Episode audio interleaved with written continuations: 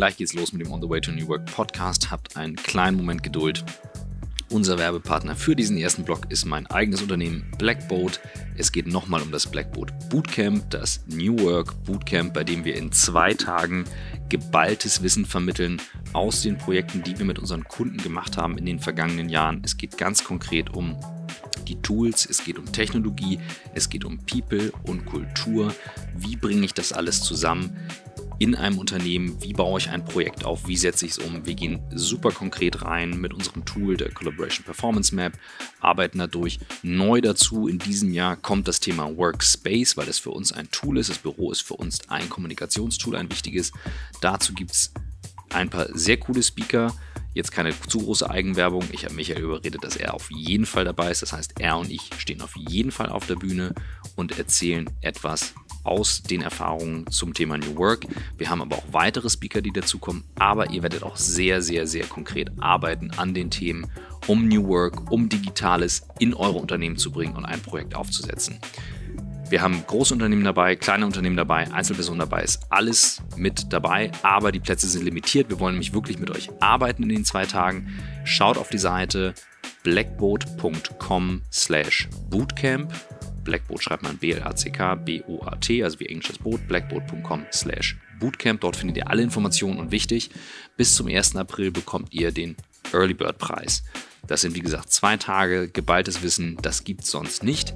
Das machen wir normalerweise in den Projekten. So, genug der Worte. Ich hoffe, das ist alles soweit klar. Ach so, sorry OMR.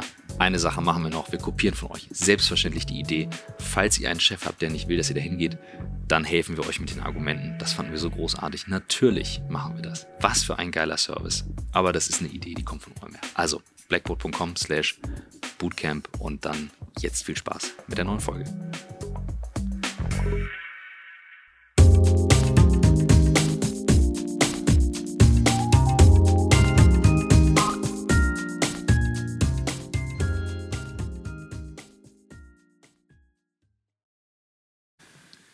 Willkommen zum On the Way to New Work Podcast mit Michael Trautmann und Christoph Magnussen. And we switch to English now. Although we're still in Berlin, it's Monday, it's sunny, it's nice.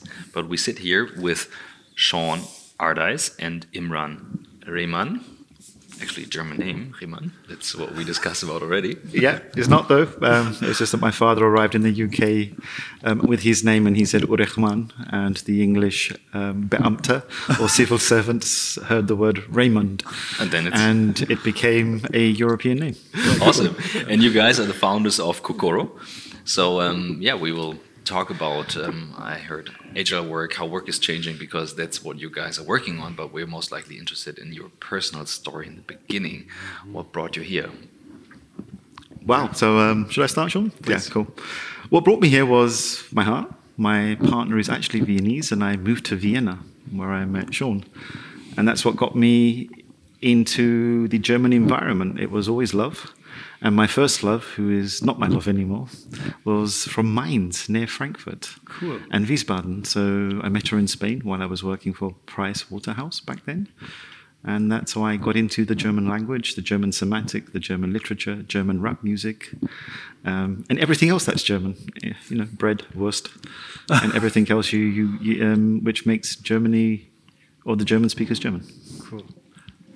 Yeah, I'm. I'm also following my family here. So uh, this is about three years now since I've been in, in Vienna. Uh, moved from Silicon Valley, so uh, born and raised in uh, wow. Silicon Valley, and, and, have been in this digital digitalization space since uh, I guess 2001 now. So when I came here, and people were like, "Oh, you know, digitalization is a new big thing," I was like, "Hmm, maybe." you mean you guys don't do it that way here? it's like, what's going on? So it was uh, it was fun, um, and um, yeah, first first kids. Um, but I'm back and forth. I'm you know very very connected in the Silicon Valley still, and still lots of friends there, and keeping up with where, where that's headed, and try to apply some of that here uh, what we're doing. So. Uh, the good parts of it, at least. As I'm a big fan of this area, I have friends there. So, so, where exactly do you came from there? I was born and raised in Santa Clara. So um, my mom lives still a few blocks from the Apple campus. Mm -hmm. um, I went to Santa Clara University right there. Mm -hmm. and uh, went to graduate school in San Francisco. Uh, so spent the last six years in San Francisco and built an innovation strategy firm there as well. Um, for I was there for about three years, two and a half years. So did a lot of this kind of work, uh, the new work or innovation work, as you call it, or whatever, trying to figure out how to you know, change change mindsets, change cultures, uh, bring in ideas of creativity and uh, new ways of, of being uh, and doing. Yeah, Cool. yeah. What's your background, uh, Imran? I'm Like- um, like a good Asian boy should be. I became a lawyer, or a doctor, or an engineer. Um, I was born. I came out of my mother. They looked at my fat, happy face. I it's not it bad. It's not I got bad. It, I got it in. I got it in. It's I got the word happy. fat in. It's happy. And um, um, they showed a Yeah, very nice picture. Me. Thank you. It's okay. Um, and as they saw my face, they said, "You're going to be the lawyer." And my Yeah, because you, be- you look very trustful. Yeah. Yeah. Well, I It come is. from a family full of um, lawyers. All the, a lot of women in our family are lawyers, and they and it became a part which I really enjoyed in my studies. I studied I started studying law at the age of 16 and went through until I finished, and it was fantastic from the logic, the semantic, the the language, understanding complexity, and it taught me something. Um, but I wasn't a lawyer in my heart, so I was truthful to myself and came home and told my parents I wasn't a lawyer. And then the matrix came down on me. And if you know the Indian families, they start, and you know, um, we're not only Indian, we're Pakistani, we're Afghani, we're African, we're a bit of a mix. And they all came down on me. But I held my course and realized that um, as a lawyer, there's skills that can be used in lots of other areas. Cool. so you actually never worked as a lawyer, but I did for a little while for Price Waterhouse Yeah. in That's Spain the- because okay. I met one of the partners um, while out and about in Madrid, where I where I lived for four four and four and a half years. And um, like you sometimes do a job interview while you when you meet somebody, I, I was interviewed, and I got a job, and it was about showing them how to create like bridges between the offices in the UK and America. They wanted to understand more about the English legal system, and I understood. I did. I, had my, my, I specialized in constitutional, international, and accounting law. So it was just up the. It was just I just had the knowledge in my head fresh out of university. Yeah. So it was really really good. I became sort of a semi lecturer stroke coach because there was lots of conflicts between the partners and um, and that led me into where I am today really. Yeah. Cool. Yeah, maybe we, we, we, we, we start with your product because I think the product uh, description says a lot about your your fundamental beliefs. Maybe we start with this and then we, we, we enter the area of Yeah, that sounds like a good way. Yeah, So, it does, yeah. So what is it all about? What's the core idea? What's the elevator pitch and what what's what's it in a little bit longer story? Sure, do you want to go for that one? Because you've been you've been really good on the product lately. Because we've been Yeah, no, absolutely. well, Kokoro, you know, it's Japanese for heart-mind integration, and we were looking for a name, and we were doing a. We had tons of words on the wall, and we were trying to figure out what what is it that we embody, what is it that we're trying to communicate across through not just ourselves and what we embody on a daily basis, but what we want the tool to do, and what we want teams to be. Uh, and when we saw Kokoro and we started reading more about it, we're like, that's it, you know. It's, and we're looking at actually just it's heart, mind, and soul actually. And when you bring this idea of Kokoro into a tool, what we're trying to do essentially is to evolve teams, yeah, to the highest level that they can evolve to, or whatever that means, yeah. Um, we see teams as um, the cornerstone for organizational su- success. It's not individuals anymore because of the complexity and the ambiguity and the speed in which things go. We need really teams to operate at really high levels. And I don't think that people really know what that means yet. I think that they think they know, but I don't think they've experienced it yet. Um, because when you experience it, you don't go back. Yeah, and you know. And, and it's hard to put your mind on, it's hard to put your finger on. Um, but when you know, you know, and you don't know what that is and what that magic is. And so we're trying to kind of decode that magic and allow teams to kind of uh, experience that for themselves. So it's a tool to basically quickly analyze teams and help them evolve to higher performance. Yeah. Yeah. Yeah, and the only thing I will really add to that is one of the things we're also looking at is uh, there's one aspect of um, how do you do it in a way that it adapts to the team as the team moves because you're on the go. If you keep using the same methodology daily, like you do with a questionnaire, then it would be at one point it will not be a it would not measure the team. Because the team you know yesterday your company yesterday is not the company today. Mm-hmm. So your company changes daily and teams change daily. So how could you make it adaptive? Mm-hmm. And then what one measurement in biofeedback you could use that could help to maybe visualize the energy of the team at the same time? Mm-hmm. So what measurement in the human body can we take? Like you measure the engine of a car that will give us a true reflection of where we are from a quality and intensity of energy. Um, I find that fascinating, um, extremely fascinating. But sounds like a big challenge. I mean, It is because very I know. I've- I've- yeah, it, it, it scares people at the same time. It gets people fascinated. At the same time, we know that the technology, I had to wait for the technology. I had this idea 15, 20 years ago when I was running teams, when I was leading teams, and saying to HR, build me a tool that will help teams move. Wow. Um, and they were not listening. They would tell me to leave because I didn't have enough gray hair. Yeah, yeah. probably they they think or they thought, and I, I uh, I'm pretty sure that many people in leading positions believe put people into a room, give them uh, a planning tool and uh, some paperwork, and then they are a team. So just by putting them together, they believe it's a team. Because they as we know, it's not a team. because they report to a hierarchy. Yeah, yeah. So they become the hierarchical team. And because they come from families, they think they know what a unit feels like. Yeah. But it doesn't mean that at all. It doesn't mean that at all. Interesting. So when when you when you talk about a hierarchical team, uh, compare that to a family, what do you guys see? Like what what is the experience that you want to? I- let me tell you this way around with all the coaching I've done, I've met lots of leaders in highly complex matrix organizations. That's where I come from. And one of the things I realized was um, I had some key events in my childhood which became very apparent to me later on. One was I went to 26 schools before I was 16. Wow. 26. Six. That was because of my father was very ill, and we followed him around hospitals around the UK. Hmm. So we continuously, every three months, we changed school. That was one aspect. I didn't know the the benefit of that until much later. Mm-hmm. there was a lot of confusion until I worked out that benefit. But the interesting part was that in my family, I reported to maybe four direct heads. So I didn't only have my parents, but aunties and uncles who were there, then also maybe 24 dotted line functional heads. so from uh, the minute I could talk, I was reporting daily to multiple people. That got me ready for a matrix organization and how it works. And now to answer your question, can you see what is missing in a lot of people? Missing is the wrong word.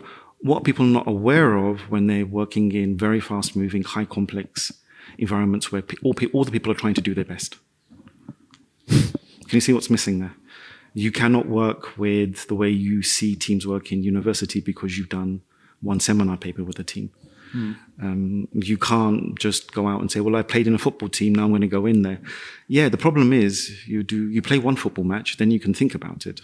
In business, there are Multiple matches at the same time. exactly Shawn, Yeah. multiple matches going at the same time, multiple boat races going at the same time, and that sucks the Mm. living daylights out of you. Your energy disappears, and you're struggling on a daily basis to, to, to keep that energy up. And then what happens? You become a cholerica. That's one of the first German words I learned.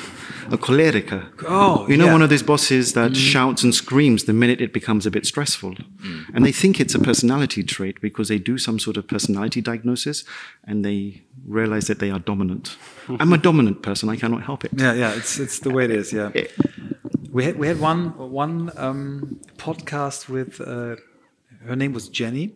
She was uh, from Dr- Dropbox, and she was a mixture between psychologist and designer, and was working at the interface. And one of her topics was to to to to analyze the the yeah the, the, the success factors of teams and uh, and she and her team she they they looked at totally different teams uh, in, in a hospital doctors and and and uh, medical workers then into a broadway production team uh, software team. So from every industry you, you can believe. And what they found out is uh, and, and i think this is what many people underestimate the the, the only um, factor was r- which is really describing uh, success of uh, um, of teams in, in every case is is uh, the relationship of, of, of the members. The quality of the relationship. The, yeah.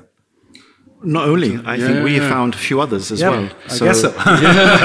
yeah, looking at that. But safety is a huge component. Yeah, Yeah, yeah. absolutely. It's an underlying component that is critical for any type of uh, creative process or any type of really high functioning team. And that's the baseline. If you don't have safety, if I'm not able to tell Imran, hey, you screwed up today, or vice versa, in a way that I don't feel like I'm being threatened or I have, I have, a fear of losing my job, um, we're not going to be able to, to, to create together or to, to bring the best out of each other.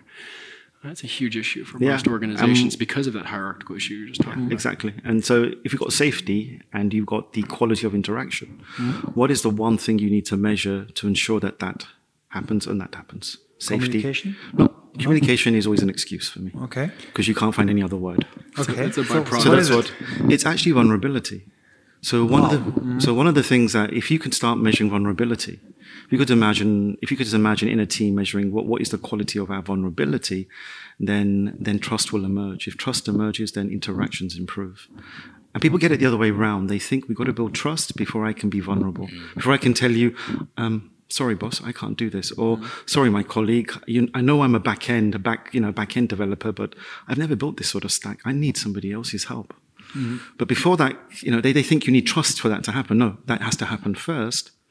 So you trust me more. Yeah, that's what I think. it What works on both, doesn't it, Shawn? What people realize uh, when they come into problems and they start to talk about the problems with other people, they see that they will follow as well. And when they talk to them prior, then they many of them say, "Well, how, how are you? Oh, oh, it's good, it's great," and, and you don't don't really show your feelings. But if you open yourself and say, "Well, I have a really deep problem in my working environment," or "I have a problem with my wife," then other people say, "Well, I had this two years ago," and and I think it's uh, and then trust follows. you create yeah. some intimacy is what it is yeah you create a it is. bond there and when you when you, when i see no differentiation between who i am as an individual and the team that i'm working with yeah i've got a, a, a deep level of intimacy or connection or overlap between that. Um, i do anything for that team yeah. And and and, and that that's the case. And, and the speed increases and the quality of work increases and all of those things. But we ignore all of these things at work yeah. There's no there's no way to measure these kinds of things. And i think that's what kokoro is trying to do. We're trying to get at the essence of how do we show up in these ways? And are we having the right kinds of conversations? Are we being asked about these things? Or, or do people care about these things? And we say yeah they're very very important. They increase uh, all kind there are all kinds of positive benefits for that. Um, and let's let's make sure that we're having those conversations. Make sure we're looking at that data. Let's make sure that that those things are on the table so that we can perform at a higher and higher level. Uh, and that's Yeah, that's and I I find there's something which people always forget that um, one of the like one story I, I, I got when I was a young boy was a story of a nurse who helped hospitals become what they are today. Florence Nightingale was an amazing nurse. She what she did was she was the first person who visualized data and showed it to a leadership team in a hospital to show, look, more we're losing more men and women in hospital during the war than outside. actually outside on the front line. And through data visualization, she proved that, and with the right data, the data that mattered, that hygiene factors are the key indicator of a hospital performance. And that's what we're facing again when we're coming to, we, we, we, you know, whether it's new work, wherever we are in our historical sort of step to the next step, we need a different form of visualizing data. We need to measure the right data because we create a lot of noise. Mm. We're mm. creating a lot of noise on our phones, on, on everything we use. Mm. And I think there's one major aspect about um, data um, is, is, is like, well, if we can get the right data on the wall, and integrate it with the data we have until today. And we've measured really good stuff from the early 60s, don't get me wrong. The KPIs, the key performance indicators we've used, are not all been bad. They really have helped us. I mean, we've used them. I grew up them. I, I had my first KPI at the age of five in the British school system. And we're very good at collecting KPIs in the UK. So now what I'm always saying is that, look, we've got 50% of the picture sorted. How about the other 50%? percent What about, why don't we add that as well? Yeah, let's get a holistic picture of what's happening. That's it, isn't it? What are examples like of, of stuff that you would use as I'll a give measure? you. I'll, gi- I'll give you one. I'll give you a, a really good example of a company in, in Munich at the moment. They are scaling. You know, they, they're successful. They're going from about 25, 30 people up to about 50. They already have a, a KPI dashboard. It's live. It's working. It, um, you know, um, and now um, the, the, the main team is saying, Imran, we're going to be scaling five, ten people a month.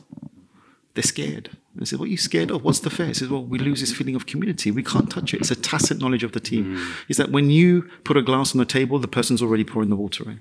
It's all these little sort of caring behaviors you see everywhere.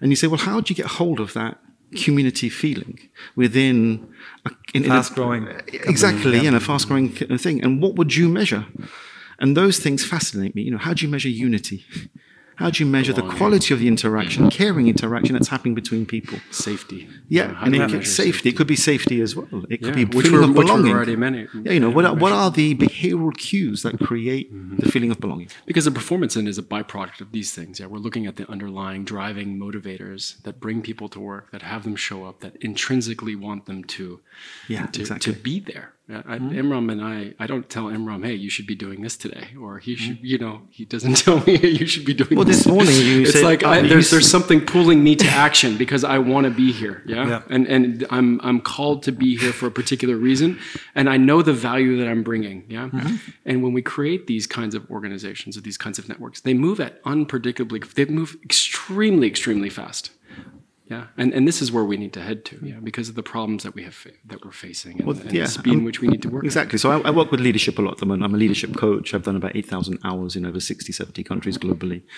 And, um, and one of the things that, uh, this is one of my biggest sort of, like, really annoys me when I read articles in great magazines, whether it's Brand 1 or, you know, HRB, Harvard Business Review, HBR, sorry, Harvard mm-hmm. Business Review. They have these six things you can do as a leader. Mm. And I'm like sitting there going, why don't we measure something in a group dynamic that actually forces this to happen instead of telling people? That would fascinate me. And that's what I keep, when, when I'm coaching leaders, one of the things they always do is say, and I'll create a list of the things we have to do. No. Create the measure that will actually make this happen so people don't even realize they're being agile. Or create the conditions where people can show up. Yeah, yeah exactly. And, and so it happens. That so that's the thing. So sometimes it's one measurement. So you know, if you want to eat less sugar um, as a human, you know, as a person, what is the one thing you could measure daily that would stop you from eating that sugar and maybe change helps you change your environment before you have to fix yourself. I, I can give you an example. For yeah. me, uh, I'm, I'm, very addicted to sugar, and for me, for me, it was uh, the the smaller the the time span is while I'm eating, so intermediate fasting, uh, the the lower my sugar is. That's so my you, that's you my intermittent. We call it interval fasting. To, intermediate fasting. Yeah. Fasting.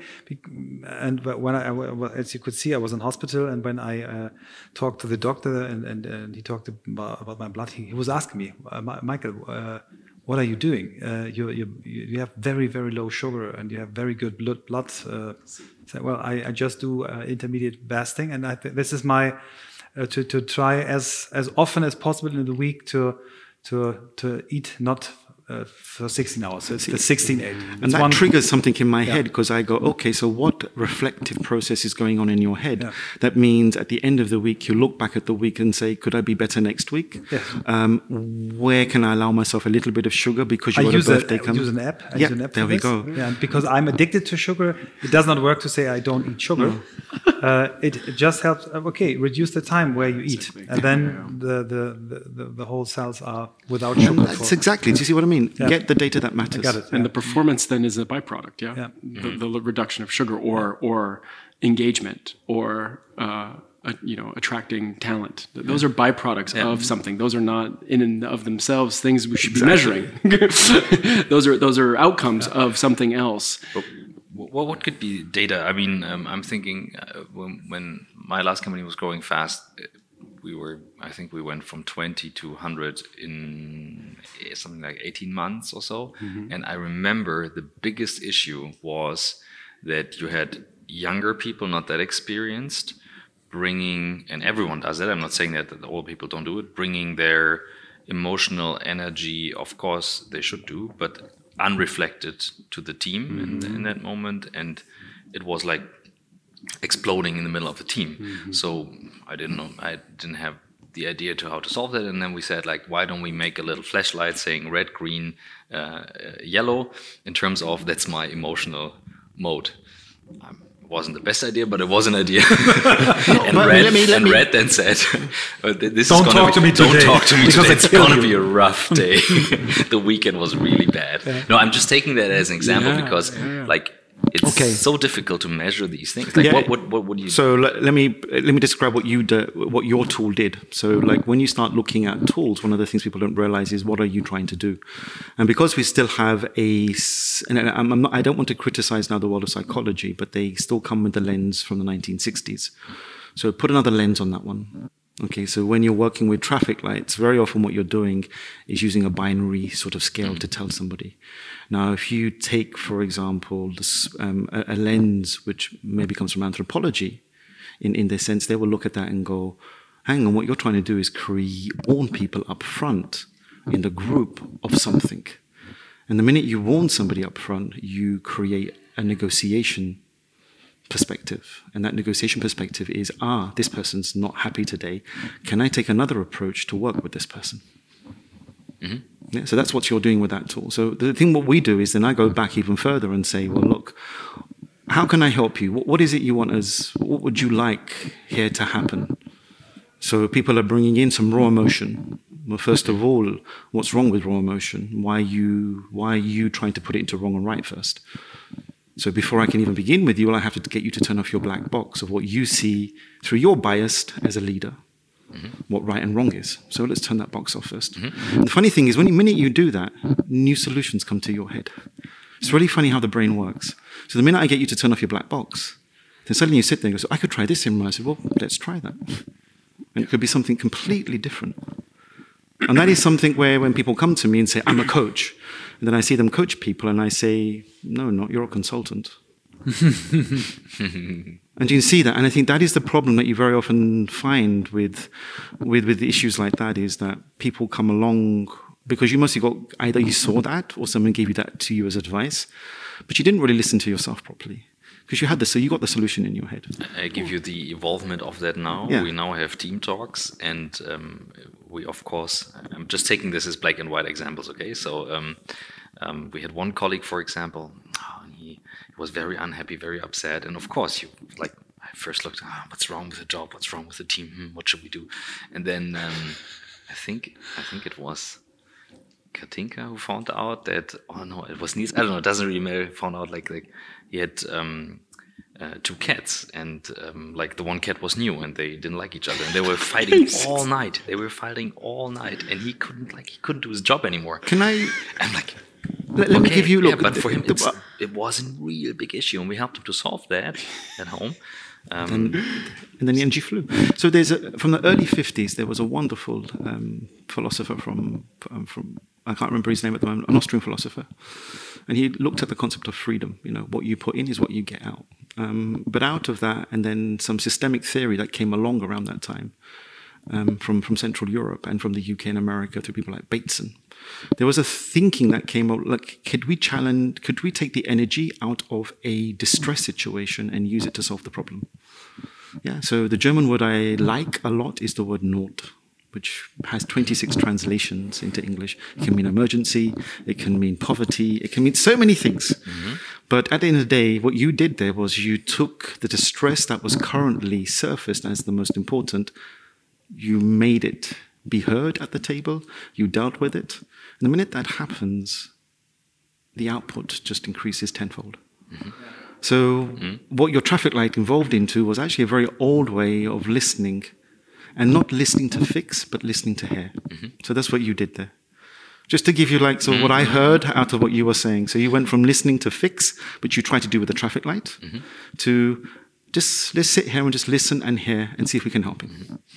What could be if because you said technology wasn't there 15 years ago when you came up with the idea like what kind of technology do you use to measure when you when you think about these things Well, we have these supercomputers in our pocket.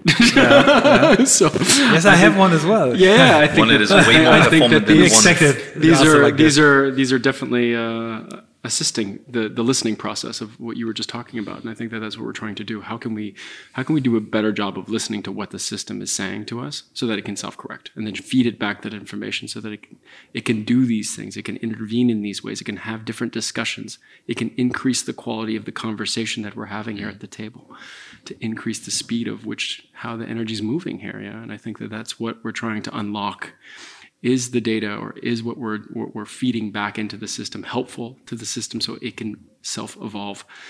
Because as you were saying you know you, you, have these people who, who think that they have the answer but you know the system has its own answers. They, the, the team knows what to do.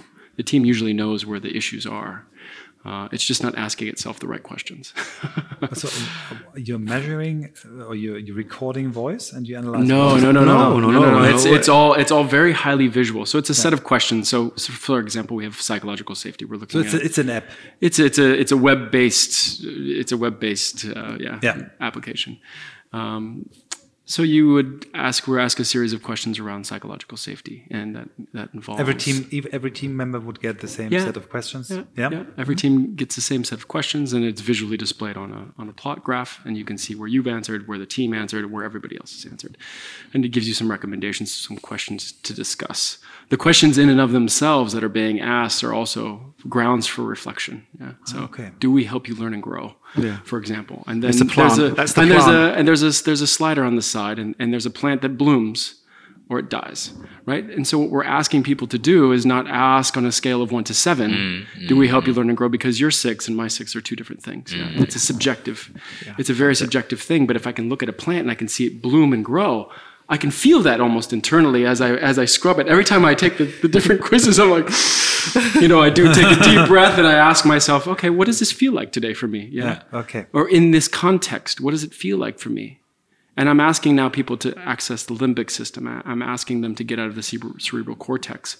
I'm asking them to, to or inviting them uh, to answer from different parts of the brain, yeah, or the body. Actually, actually, is what I'm asking them to do what we're asking them to do. And, and when you get now six or seven of these kinds of questions, I get a really a more accurate data point, or we think it's a more accurate data point of what's actually happening within the context of the team. Hier kommt die ganz kurze Werbeunterbrechung und diesmal geht es wieder um ein eigenes Thema, aber um ein Herzensthema von Michael. Nämlich, wir dürfen mit dem On the Way to New Work Podcast ein Stipendium mitvergeben für die Exponential University, in kurz die XU University. Das ist nicht irgendeine Uni, die wird neu gegründet, beziehungsweise ist gegründet, startet im April und hat Dozenten wie Lars Hinrichs, Julia von Winterfeld, Claude Ritter, also auch Leute, die ihr aus dem Podcast kennt, denn es dreht sich im Kern um Digital Business, Coding, Software, Engineering, alles, was man für digitale Transformation braucht. Das macht diese Universität. Und ganz konkret, ganz konkret könnt ihr euch bewerben für ein Stipendium. Und zwar in einem sehr ordentlichen Wert. Also schaut mal drauf, nämlich dieses Stipendium können wir unterstützen unter step-forward-xu.com und die Infos für die Uni findet ihr auf xu-university.com. Super spannend, wie gesagt, absolut ein Thema der Zeit. Das ist etwas, was uns täglich immer wieder beschäftigt, sehr speziell als Studiengang, aber eben mit unfassbar spannenden Dozenten und so ein Stipendium kriegt man ja nicht mehr ebenso Ganz kleine Sache. Der Anmeldeschluss ist bis zum 15.04. Das heißt, ihr solltet jetzt Gas geben, wenn ihr sagt, das ist etwas für mich, da schaue ich mal rein. Jetzt geht's weiter mit der Folge. One of the things which I realized, um, when I, I travel the world and, and visit places like you do, and one of the most fascinating places was Atlanta, where I went to a hospital um, where I the world's best hospital for paraplegic people. You know, when you're paralyzed from the neck down. Atlanta, Georgia. Yeah, yeah. Atlanta, Georgia. Yeah, exactly. And there I went to the best hospital in the world. They have a 99% success rate of bringing people back into life. When you walk into the hospital, the first thing you see is an Olympic-sized swimming pool. You see a, a basketball, and you're sitting there thinking, "What's going on here?" People have had tragic accidents, tragic events, which has led them to be confined to a wheelchair, whatever led to it. And I had, I had a lovely afternoon with a wonderful head nurse, and we were drinking wine on the balcony upstairs. And um, um, and then I said to her, look, I, I'm, I'm just fascinated by the work you're doing, and I see the dedication. You, you, feel, I wouldn't even say the passion, but you see the sincerity in every nurse that is on the floor working with these people. And we, I kept on saying, it's not the machinery doing it. It's not the machinery. All the best equipment is not doing it. And then she said a sentence which I, I, I'd never heard from any top leader or anybody in business say. She says, Imran, look, the only tool we have as human to navigate complexity with is emotion. So the minute we get over the concept that emotion is something bad or wrong or right, and realize nature took millions of years to give us a tool to help us navigate it, at that point you will start learning how to deal with people better. Mm-hmm. And I took that sentence away and I started working with that and I started realizing she's right. It's the best tool nature has given us. It's taken millions of years to create. Why are we trying to create tools that beats nature? Mm. Nature's got 300 million years on us. and and why don't we really look at it? And what we do is, oh, you're being emotional. No, the person is not being emotional. The person's already angry with you and has been angry with you for the last two years. But you never give them an opportunity to tell you that you are being an asshole. That's why they're being emotional. Do you get that as the leader of the team? And it's there. I mean, it's and, and, the thing is, is there, and the tension then you know creates this huge issue, yeah, and people avoid and and and and, and ignore, and those are the things that rip teams apart. I mean, we've seen it happen, yeah, and even and and and the inability to deal with the emotion actually and process that emotion, allow it to flow through the system, so that it can it can actually then work, and there is no friction then between the parts, yeah we, increase the quality of the relationship by, by dealing and, and addressing that but through vulnerability through just you know asking and, and caring about what's going on on the other side of the table and, and pretending that um, you know, that's an actual human being over there and not a robot. that's, one, that's actually it gets me into a really fascinating thought. I, I don't know if this, but our our, one of our investors, Dirk Freitag, said to um, to us, guys, look, you embody bias. Your body you as men will em- embody a bias as men. And whatever organizational structure you build, your product will mirror that. Mm-hmm. That's why we wanted Dirk as our investor, straight up. Mm-hmm. And um, because as a, as a German man who's also around his 50, he realizes his internal bias as a man. And he knows that if you create a structure, your product will carry that bias. Full stop. End of story. And we said, well, how do we work against that? How do we, not even against it, how do we build an organization structure that reflects what the product needs to reflect? And that's where we put Sabina and Verena um, design to lead product. data and tech. Say, well, you lead product. So, because we find creativity is what is the glue that brings data and tech together. And what's coming out of that is a really healthy discussion. Like you and Sabina, you, you guys know each other. It's, it's, it's fascinating. Well, it's, I love it. I love the tension though, and we and I think we dive into it. And we don't we don't ignore the tension, but we, yeah. we confront it and we and, and deal with it. And it's through it's through a lens of we're we're both in service of this thing working. Yeah, we're both in service of something higher, and it's not about her or myself or the, mm-hmm. what's created there, but it's it's dealing with directly the tension associated with that and moving through it, and and that's where you get really interesting insights and and creation and collaborative uh, insight that you that you use to build really cool things. Yeah, uh, and we, we we tend to avoid that in most teams. Yeah, because because of the the the Mm. Oh, do you know what I call it? Yeah. I always call this this culture of of, of niceness, mm-hmm. where yeah. you have brittle kisses, brittle kisses, kisses that fall to pieces the minute you, and mm-hmm. they fall to pieces afterwards. And I prefer a culture of kindness, mm-hmm. where if I'm being kind to you, I will tell you when you hurt me. Yeah. yeah. And I'm hoping you will tell me if you hurt me. But this is a bias as well, because I, I, I, like this bias because I tend to, to say I would love to work in a company like this as well.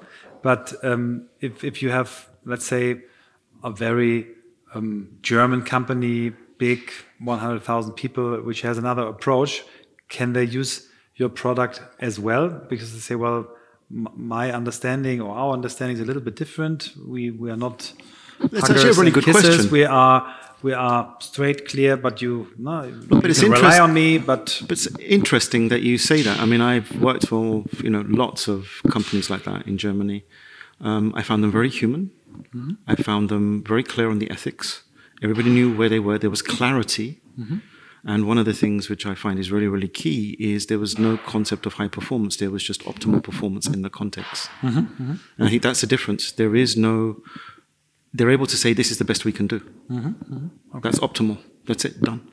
And I find that is where we can help them completely because we can help the teams get to optimal performance in the conditions they're, they're in. Mm. So like it's you know it's like do you want to be creative in the box or do you want to be creative outside the box? Most companies need to be creative inside the box. Is your is your uh, product an AI coach?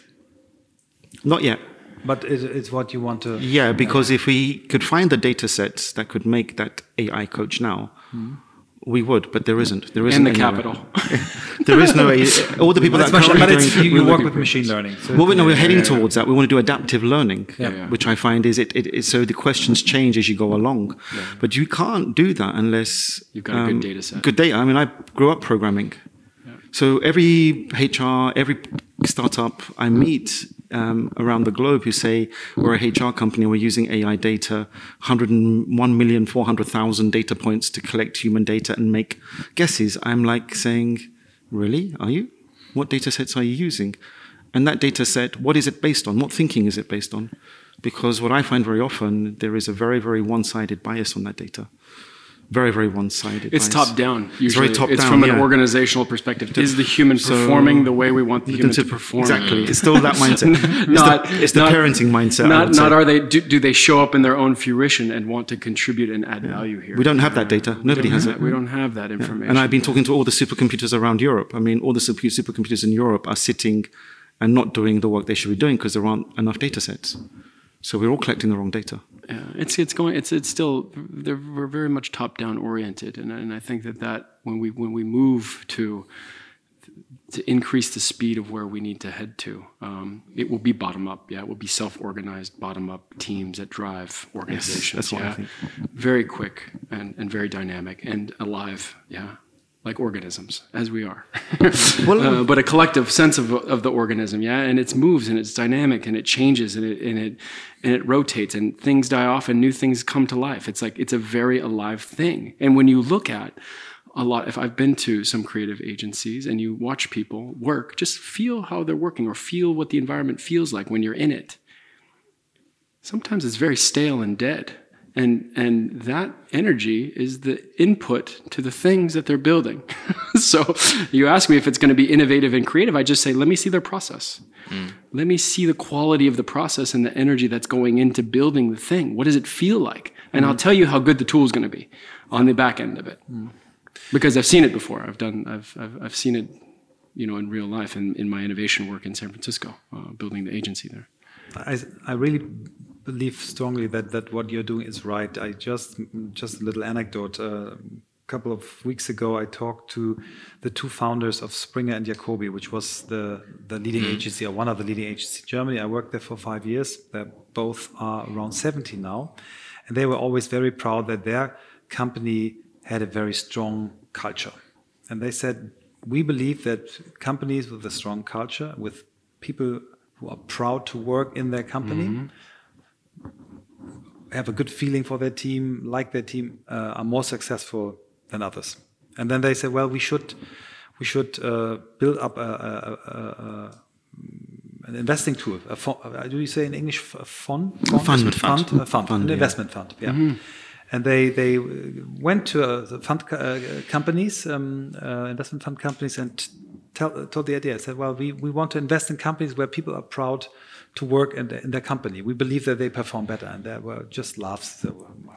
No, no data. We don't believe this. And then there was one company in Hamburg, Hansa Invest. They said, "Well, do you think there's any data we could use to to, mm. to, to make a back projection?" And say, "Well, yeah, there's an organization called Great Place to Work. Mm -hmm. They uh, measure a lot of lots of criteria, and they they come up with a list. I think uh, right now the the Salesforce is the the best place to work for in the world. So and they have country organizations, and then they say, okay, we take this list, which is done since years, and they they compared.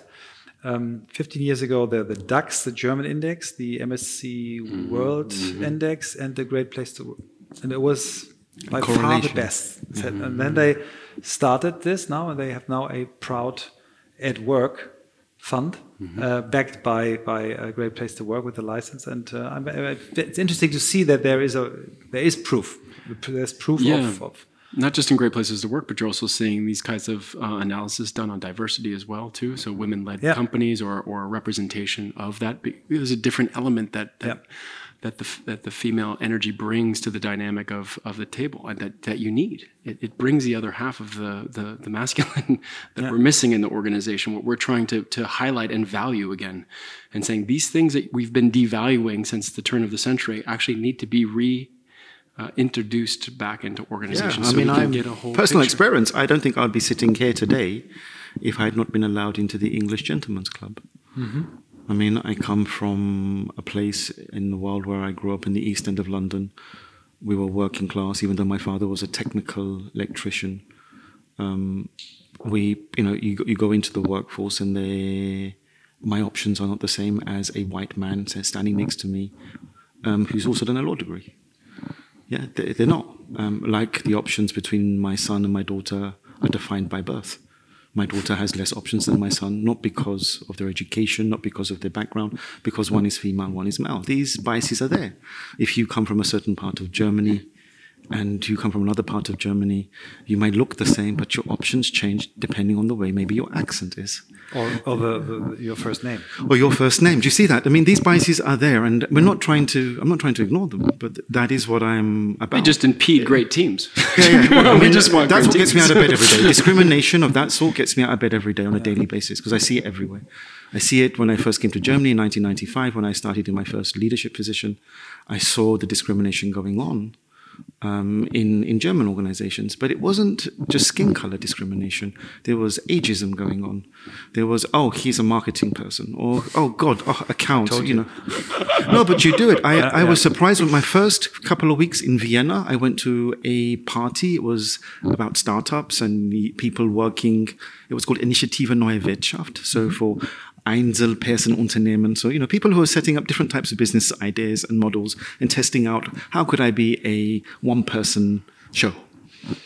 And everybody kept on using the word Werber, marketing person, now saying, but using it negatively, and I couldn't understand it. Mm. And then I went home that evening with my wife and I said, Sabina, uh, could you explain this to me? He says, oh yeah, it's like, um, oh, how can I say it? It's like a, a Schimpfwort. Mm-hmm. Like, you know, he's a bit like a Werber, you know, he's yeah. a typical Werber. Mm-hmm. And I'm like, but what does it mean stereotypically? it's like the English can't cook. Yeah, but, which is bullshit. Which is complete and utter rubbish because that is what stops then agencies from getting great talent yeah. because everybody sees an, an agency and puts them all into one position where there are agencies like where we are today uh, you know, Jump, grab some Partner, where they are doing great cultural work and they are moving things. So one big one big thing that goes through my head when you say this is also the bias we put into certain things we do for ourselves. And you said that at a certain point you realized for yourself, I'm by heart not a lawyer. And realizing something like that is a gift for most of the people. I would claim many, many people never realize that at all. Mm-hmm. And we had Fridtjof who, who is always like saying the sentence, find out what you really, really want. What do you really, really core want? idea, help, helping people. but people. Where does that come and from? Where does that emerge from, though? And I think it's that listening. Where, yeah. yeah. Where is that coming from? And that's my question. Like, not, yeah. not uh, theoretically, but like from your experience, you had that moment. How did this moment come? How did it influence the work? And how does it influence this work with the team? Because if I come every morning and I don't have the feeling I don't belong here, but I cannot feel it. I can tell you the story that led it. Mm -hmm. I can tell you, I know exactly the point it happened. And I know it has to do with um, realizing something um, that has five, six hundred years of history behind it and it was I was my my my aunties, my great aunties in London are phenomenally good lawyers. They're very high up. One is now the first Asian member of parliament in the UK.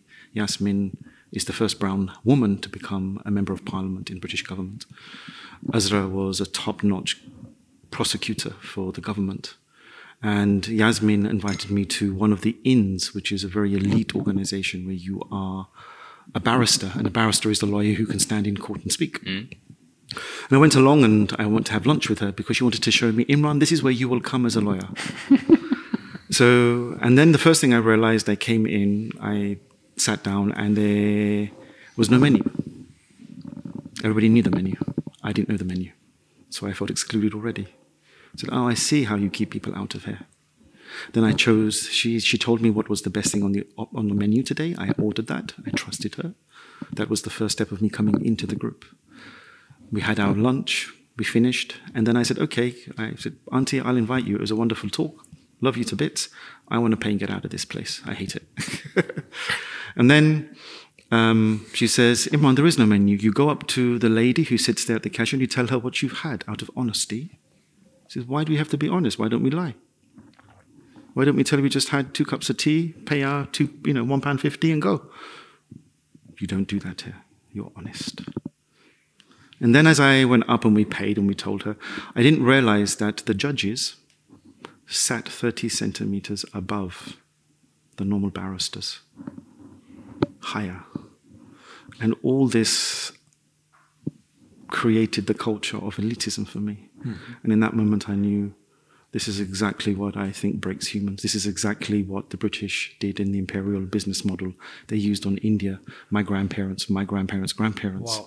Mm. This is it. The connection came so clear. All the years of looking at history, reading the books, understanding why people would always say to me, Imran, oh, I don't like Indians and Pakistanis, but you're different. Mm. Mm. That's that realization and allowing that to and then i had great mentors and coaches all through my life and they helped me to realize and i think there's two things an event number one mm. and secondly making sure you're never arrogant enough not to have a coach or a mentor in your life you need that reflection. You need I that. We, I still have we, two we coaches all, today. We all need that reflection back, and, and and are we aligned with where we need to be? Are we doing what it is that we need to do? Are we showing up as we need to show up? Do we have yeah, people around us that, that, call us out on our shit? that's yeah. it. And are we listening to that? Yeah. I don't think you can see. And you can't you can't see it sometimes. You can't, you can't, see your own biases. You can't see when sometimes you're a little bit off track. Well, your unless strengths. unless you have unless you have a really deep practice that you can that you can continually call on that that allows you to stay in that coherence yeah? And i don't think a lot of people have that. They don't have the discipline for it. So we need people then around us to to allow us to see those things that we can't see and the interesting thing is you guys have the coach at hand who most of the people trust the most. I mean, in this thing, you're vulnerable because you type everything in there. Every secret is in here. People that's, keep everything in here. That's what we hope. and we trust it because we yeah. look at it all day long, yeah, right? Yeah, yeah. I mean, that's the idea. You know, you share things with your phone that you don't share with regular mm. people. And and I think that there is some intimacy there. Mm. Uh, definitely. There is some intimacy that we're hoping people will open up to and, and really express. And, and if it's anonymous, if they feel it's anonymous, hopefully, uh, which we've done a good job of trying to, to definitely protect people's anonymity through the whole process while creating some clarity about what's actually happening within the collective. Yeah. It's like, yeah, I've got a question for you guys, man. So your agencies are how big? I don't know how big your agencies are. So, so uh, Christoph is, is, is a consultant he has a company of 25 people. You say this with a bias. No, no, no. no, no it's more. as, I, as I started my career as a management consultant, I start with you because it's uh, you have higher I, fees. I had a bias on consultant, yeah. but since you say this with so much kindness, I really learned to love myself as a consultant.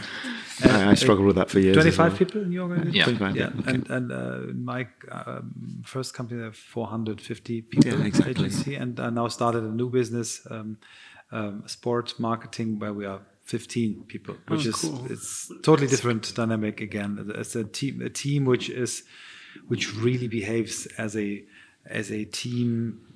Yeah, as a, very often the case is when you start something new, everyone loves the idea. Mm. They they work damn hard without you have to tell them to do so. They they live the product. They they come every day excited um, mm-hmm. as we uh, create our own sport events. They they come ten weekends. Sounds lovely 10 weekends during winter time to to to to make this happen and uh, yeah I, I, think if you have a uh, a good why a good purpose in your company Absolutely. a good product uh, then it's much much easier to to let people themselves develop into it yeah see, and that's the question i the reason i asked that question yeah. was just imagine you know the the why um, very often we would have um, the, the way, how do you put, how do you fill your environment with your why?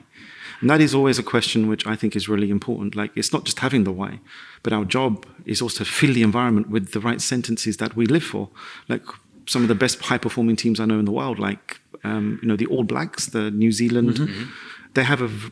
I, I played rugby for 11 years, but what I like about rugby always was it, there was a very clear sentence that drove the whole team. And for the All Blacks, it's like if you're not growing, you're not going anywhere.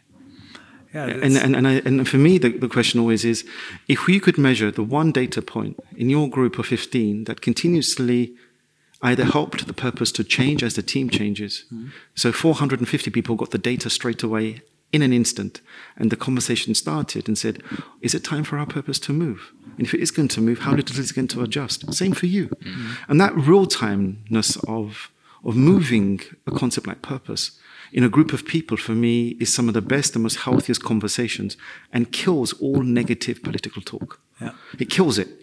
It fills up all the vacuums. Um, and what we don't have at the moment, what we have at the moment, our question is um, that Mitarbeiterbefragung, Zufriedenheit. and the, exactly. Um, yeah. I only got one standing ovation in my life. And that was on a stage where I killed the, the questionnaire. I put RIP on top of a Mitarbeiterbefragung, mm. and I, all the people stood up and gave me a standing ovation for three minutes. Yeah, it's too slow. Yeah, it's, it's, it's, too slow. We, we, learned from from from Xing, which is uh, the the German equivalent to LinkedIn. They yeah. they, they uh, have something they ask their their employees every week. Uh, what is the um, the the one the one thing you feel with the organization internally? and externally? And is it a thumbs up or thumb down feeling? That already helps. and then, and then the, the CEO, uh, then you can vote.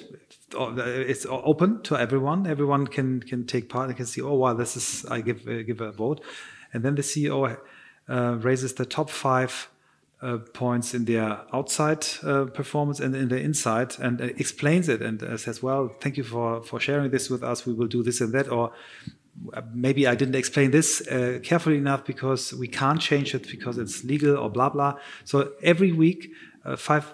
Sometimes it's five top issues, sometimes it's five sad issues, but um, they mm-hmm. told us with just doing it, it's just a tweet, just 140, and I think it's much much better and and more intuitive than yeah. than asking them 60 questions uh, once a year and then waiting three months with the first indication of results, and then another three all. months yeah, with the results, and then yeah, then. Well, it's the end of the day. People want to be heard. Yeah. And I have to, I have to be heard here now.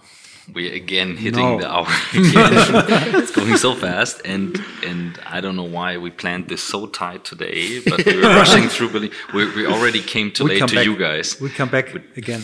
Definitely. Um, so let's let's finish with something that we think is very important. I'm pretty sure you guys have a great answer. We always ask for the best reads that you guys had in your life, the, the best books. I don't know which data points you use for measuring that, but if you would give a personal recommendation and say, okay, Christoph, if you go home this weekend, this is the one book you definitely have to read. Well, no I, I, I, I, have two in my head, but I'm going to pick for the one that you can. Two, you two, can two pick. You can pick up to five, okay, but I'll number one needs to be your like. Okay, the one which I think um, we should spend. Um, she only wrote one book. She never wrote a second book. It's Harper Lee's To Kill a Mockingbird.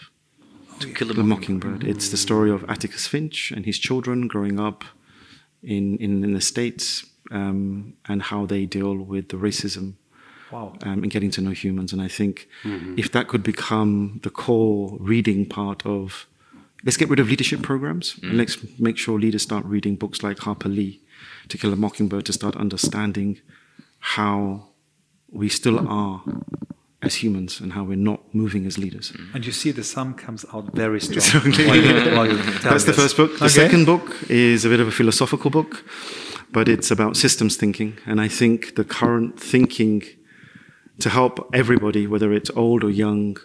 I, I, um, it's a book which is trying to look at history from a non-linear aspect. It's called A Thousand Years of Non-Linear History by DeLanda, and it's based on Deleuzian philosophy, but looks at the flow of energy in nature in cities and explains the history like history really is. It's non-linear. It's not a straight line, and nobody's to blame for anything. Definitely, nice. both are new both on never, our list. Never, Thank you. For, thanks for sharing. Shawn, how about you? Yeah, you now I, have time. I've got two. I've got two as well. Um, my first one is The Untethered Soul by Michael Singer.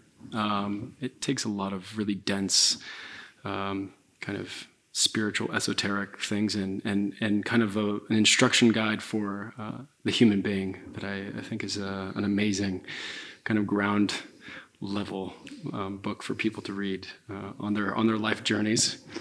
Uh, my second one is um, Skin in the Game by Nassim Taleb. Uh, I think we just need a lot more doers out there at this point in time. we need people doing stuff. Uh, we're getting late in the game here for uh, for humanity, and I um, I want to have hope for the humans, and uh, we just need people out there trying to make it make it better.